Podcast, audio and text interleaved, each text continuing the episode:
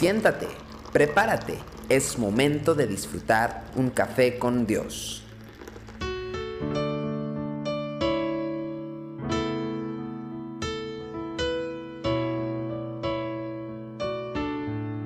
Mmm, qué bueno está mi café esta mañana. Había una alabanza que me gustaba que decía, en él estoy seguro, yo confiado estaré, debajo de sus alas allí moraré. No sé si usted la recuerda.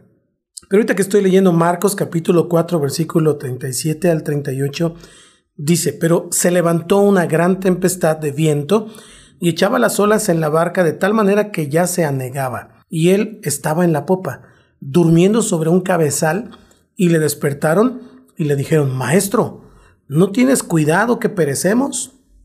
Imagine la escena.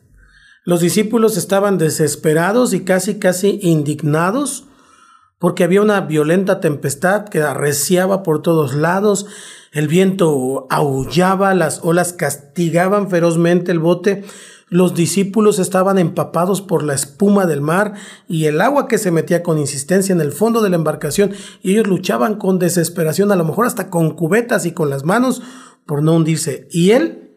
¿Dónde estaba? Ahí estaba en la popa, durmiendo, muy tranquilo. ¿Cómo evitar la pregunta de que, ¿qué no le interesa nuestras vidas? La pregunta que yo me hago hoy es, ¿por qué dormía el maestro? Seguramente, y como algunos lo comentan, dormía en parte porque sencillamente estaba cansado, había pasado el día entero enseñando a las multitudes y había estado trabajando, y eso es lo que comúnmente se dice. Sospecho yo, sin embargo, que su despreocupación tiene otro origen. Las instrucciones de cruzar el lago las había dado él mismo. Podemos decir con toda confianza, no obstante, que estas instrucciones no habían sido por su propia cuenta. Recuerde que en San Juan 5:30 él dijo, no puedo yo hacer nada por mí mismo. Y en San Juan 6:38 dijo, he descendido del cielo no para hacer mi voluntad, sino la voluntad del que me envió. No nos equivocaríamos entonces en afirmar que las órdenes de cruzar el mar las recibió del Padre. Y ahí está el detalle, como diría mi amigo.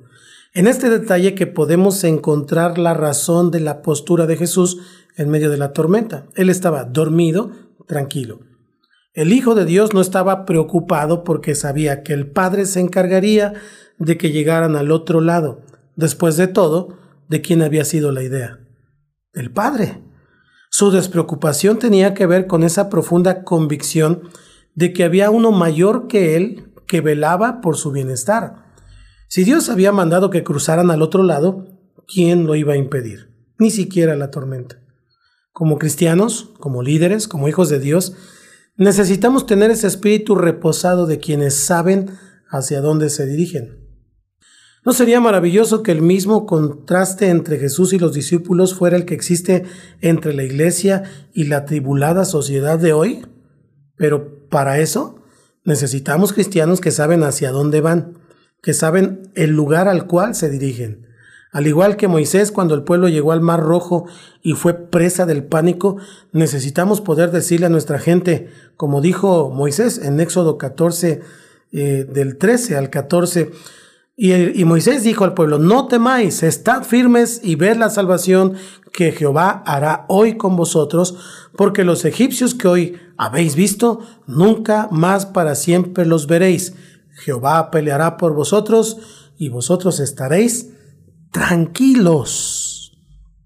Esta actitud de confianza y paz solamente la podrá tener usted si está absolutamente seguro de lo que está haciendo. Y la única manera de estar seguro de lo que está haciendo es buscando la voluntad de aquel a quien sirve. Si usted está caminando en las obras que Él preparó de antemano para que anduviésemos en ellas, como dijo Efesios 2.10 eh, el apóstol Pablo, entonces no hay tormenta que pueda pararlo, tenemos que avanzar tranquilos, Dios está en control y Él peleará por nosotros. ¿Puedes explicar claramente hacia dónde te diriges? ¿Sabes con claridad a dónde vas? ¿Y qué evidencia tienes de que la dirección en la que vas es la correcta? Que Dios te bendiga, yo seguiré disfrutando mi café con Dios. Tu amor por mí es más dulce que la miel y tu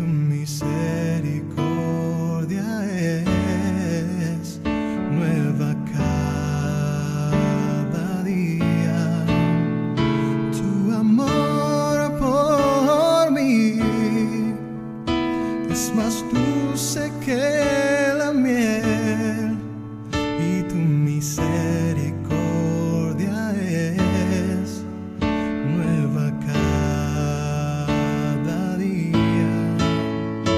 Es por eso que te alabo, es por eso que te sirvo, es por eso que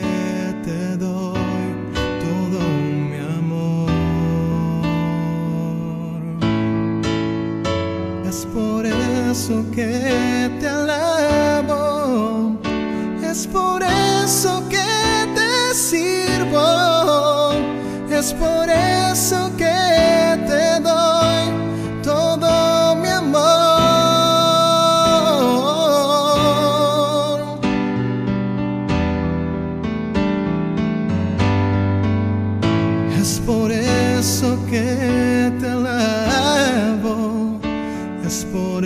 eso que te sirvo,